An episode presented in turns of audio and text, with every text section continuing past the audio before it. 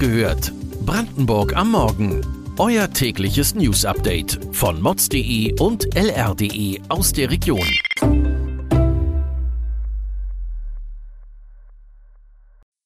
Guten Morgen an diesem 30. August. Politiker aus dem Barnim für Übergriff auf kleines Kind verurteilt. So kaufen Brandenburger noch günstig Lebensmittel ein. Mordverdächtiger von Gerda K. erneut vor Gericht, kommt wieder ein Freispruch. Das und mehr erfahrt ihr heute bei Wach gehört, Brandenburgs Morgen-Podcast von mods.de und lr.de.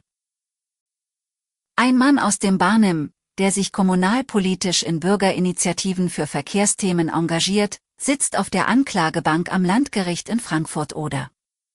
Der Mann soll vor etwa zwölf Jahren eine Siebenjährige sexuell berührt haben, als diese bei ihm übernachtet hat. Er hält den Tatvorwurf für ein Komplott gegen seine Person. Doch die Juristen sehen das anders, das von ihnen verhängte Strafmaß erscheint jedoch beinahe lächerlich gering. Warum das Urteil so mild ausfiel, hat unser Kollege auf mods.de für euch zusammengefasst. Die Preise im Einzelhandel sind deutlich gestiegen. Konnte man das Stück Butter noch vor wenigen Monaten für einen Euro und 79 Cent kaufen, ist der Preis inzwischen auf über zwei Euro geklettert. Der Grund dafür dürfte jedem klar sein, steigende Fixkosten in der Produktion, Unterbrechungen von Lieferketten.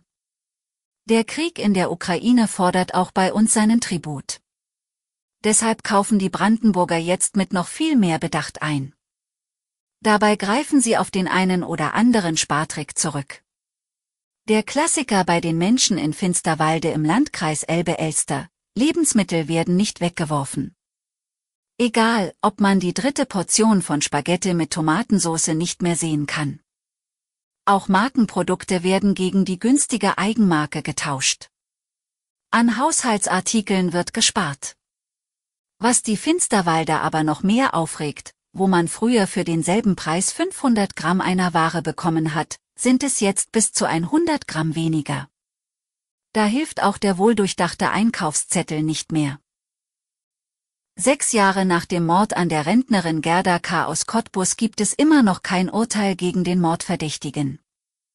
Er soll die ältere Frau in ihrer Wohnung überwältigt und dort getötet haben. Jetzt steht der Angeklagte in Halle wegen eines anderen Verbrechens vor Gericht. Aus Cottbusser Sicht ist der Fall in Halle interessant, weil der Angeklagte dort nach Erwachsenenstrafrecht behandelt wird.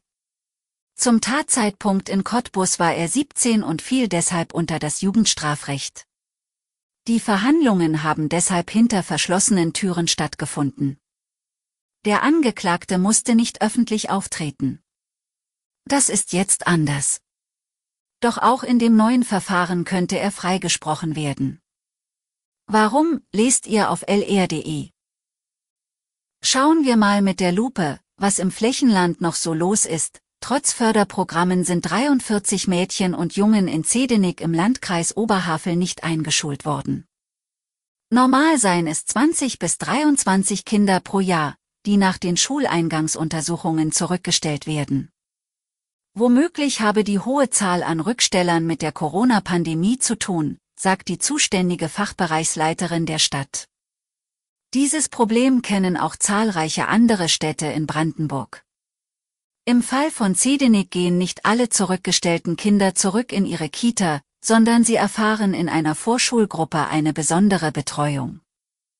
So sollen die Lernanfänger künftig besser auf die Schule vorbereitet werden. Im Landkreis Spree-Neiße fällt eine Straße immer wieder mit Unfällen auf. Auf der B115 bei Tschernitz sind zuletzt bei einem Unfall drei Menschen ums Leben gekommen. Drei weitere Insassen des Unfallwagens sind teils schwer verletzt worden. Das geht auch an Feuerwehr, Rettungsdienst und Polizei nicht spurlos vorüber. Die Polizei möchte in Bezug auf den Straßenabschnitt aber noch nicht von einem neuen Unfallschwerpunkt sprechen. Und das, obwohl es den Monaten zuvor zwei weitere schwere Unfälle hier gegeben hat. Es ist also Vorsicht geboten. Weitere Details und Hintergründe zu den heutigen Nachrichten lest ihr wie immer auf mods.de und lr.de. Wir versorgen euch jeden Tag mit frischen Informationen aus der Region. Am Mittwoch gibt es die nächste Folge Wach gehört, Brandenburg am Morgen. Kommt gut durch den Tag.